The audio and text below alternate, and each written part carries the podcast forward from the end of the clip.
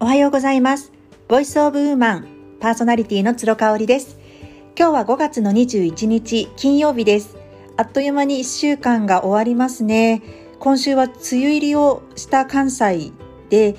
まあほとんど雨の日が続いておりました。私はね、あの、電車とか公共機関を使わない代わりに自転車をに乗ることがすごく多いので、まあ雨の日はなかなか乗れないので、まあ、この際ねたくさん歩けばいいっていう話になるんですけどちょっとね時間効率的にも悩ましい時期が続いております。はい今日はですねあの昨日ね美容院に行ったんですよ。であの美容院いつもお世話になっているオーナーの方が来月ねあの初めてのお子さんが生まれるっていうことであもうそろそろですねなんて話をしてたんですよね。でまあ私がもう10年前になりますけれども長男を出産してその旦那さんにしてほしかったこと、まあ、してもらったこと実際。そんなことをね今日交えてお話できたらなっていうふうに思ってますのでもしかしたらあの乳幼児をねがいらっしゃるご家庭の方が聞いてくださるかどうかわからないんですけれども女性性っていうところにフォーカスして今日お話ししますのでもしかしたら女性同士のね人間関係とかのトラブルや悩みにも対応できるようなヒントがお伝えできるんじゃないかなと思って今日はこのお題にしてみました。最後までよかったら聞いてみてください。まずね私が10年前にしてもらいたかったことなんですけど私自身実家が遠くって主人の実家も遠くってほとんどこう助けてもらうっていうことがなかった状態だったんですよね。なので、まあ、ワンオペでした。ワンオペっていう言葉あんまり好きじゃないんですけれども、まあ、主人と二人三脚でどうしてもやらなきゃいけないっていうところでね。私自身があの頼み下手なんですよ。頼むのがまあ上手じゃないですけどまあ頼まないと全部一人でやるわけにはいかないしね。うんあの家事って再現がないので苦手なことも得意なことも様々ですしね。そういったあたりであこれはもう主人にいろいろお願いしてやっていかないともう持たないなって思ったのを覚えてます。で特にね私はねうん食事を作るのがもともとね結婚する前までもそんなに好きでもなかったし得意でもなかったんですよね。今となってはもう子供たちとのねコミュニケーションの一つがもう食になってきているしまあ、手が離れてきている子どもたちと唯一会話がゆっくりできるのが食事の時間っていうことであの食事を作るっていう時間をすごく自分の中でも大切に思ってるんですけれども、まあ、子供出産して直後食事作るのとかもすごく辛いなと思った時もあったしとにかく時間がない、ね、子供が起きちゃってるともうママママって後追いとかも始まっちゃったりとかするとですね火を使って何かができたりとかも難しくなってきますし、うん、なんかやっぱ台所にね入れないようにケージをしたりとかしてたんですけど、まあ、そうすると子供もすごく泣いたりとかするしねなんかかわいそうですよね。お母さんがこう授乳をして子供と向き合うだけじゃないんですよね。家にいると本当に雑務が多くてそれはもうリスト化できないような細かいこともあるわけなんですよ。なのでねあのそう料理をね作るっていうのをもうちょっとパパにも手伝ってもらいたかったなって思います。うちのね主人は全く料理を作れなくってその時は今ね焼きそばとか簡単なものおにぎりとかだったら作ってくれるんですけれども、まあ、その時はもうほぼ台所に入るっていうことはなかったんですよね。ただまああの食に対してすごくこううるさい人ではないので出来合いのおかずでも喜んで食べてくれるような人でありがたかったです。うん、なのであの奥さんのね苦手な分野であると思うんですよ。家事だったりとか。家事の中でもね。あのいろいろあると思うんで例えば洗濯物だったりとか掃除だったりとか、まあ、その離乳食作りとかも私本当に面倒くさかった。面倒くさいけどね、1人目の子だからきちんとやってあげたいっていうねそういうなんか変な完璧主義な考え方とかもあったりとかしていたので、まあ、今日ね美容師さんとお話をしていたのが昨日お話をしていたのがピューレ状の味付けも全くない、あの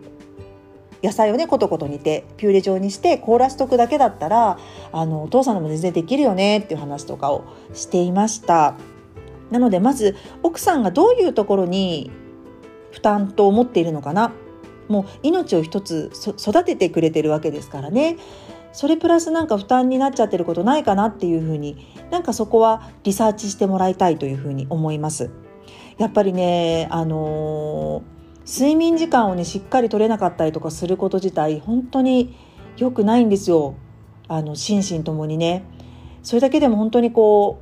うダメージが強いのでそれ以上の負荷っていうのはなかなかかけてほしくないなっていうのは思いますね。はい。でね、2番目は、えっと、ちょっとね、1つ目のことと矛盾するかもしれないんですけど、まあ、リサーチはしつつ、しつつ、手伝うことっていうのは、つどつど奥さんに直接聞いてほしいっていうことなんですよね。やっぱりその旦那さんから見て勝手にこう思ってしまってることこれに困ってるんじゃないかとかあとやっぱり自分ができる範囲のことでやろうとしちゃうとそれがこう今やらなくてもよかったりとかしますよね。まあ、私だったらやっぱりご飯を作ってる時にあの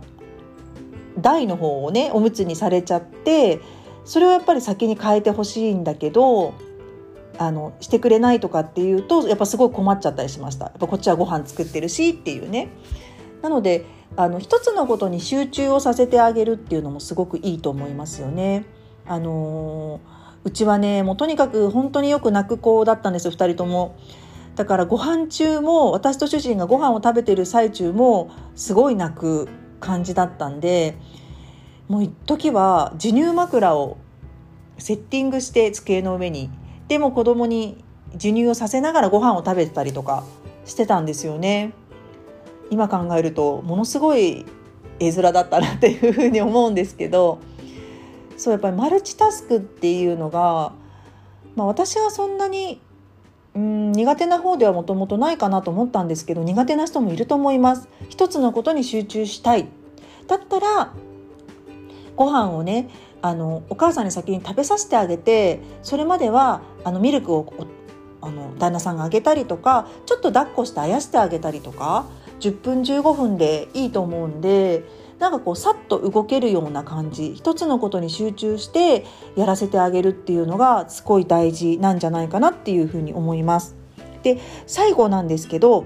あの女性ってね共感の生き物なんですよね。なのであの共感してほしいっていうのがあります。私自身子育てをしていてもう今でも忘れない主人から言ってもらった言葉で仕事なんて子育てに比べたら本当に楽ちんだよねって本当に大変なことを毎日頑張ってくれてるねって言ってくれた時があったんですね。あのまあ、今でもその話をしますし本音だったよっていうふうに言ってくれるんですけれども私的にはもう嘘でも嬉しかったですねその言葉は。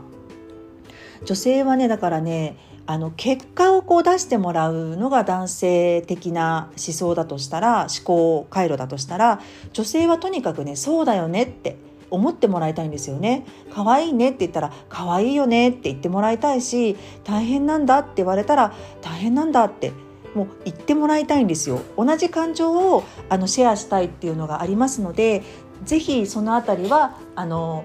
意識してみていただきたいなというふうに思います。これはね、女性同士の人間関係にも応用できることなんじゃないかなっていうふうに思いますね。なんかこう、お友達のためとか知り合いのために何かをしたいなと思った時には、その人が苦手なことは何だろうっていうのをまずリサーチして、でも手伝いたいことは実際具体的に本人に聞いてみる。何をしてもらいたいっていうのを聞いてみる。これはね、相談とかされた時にすごく効果があると思います。そして共感ですね。もう女性は共感の生き物なので、共感してもらいたいっていうのがあると思います。なかなかね、やっぱり男の人と女の人では脳の使い方とか、そういう、なんて言うんでしょう、行き着くあの一つのことを見た時に行き着く答えの出し方みたいなものもね全然違うので難しいとは思うんですけれどもやっぱり子育ても人間関係のあの良好な構築の仕方もコミュニケーションですね。円滑なコミュニケーションだと思っています。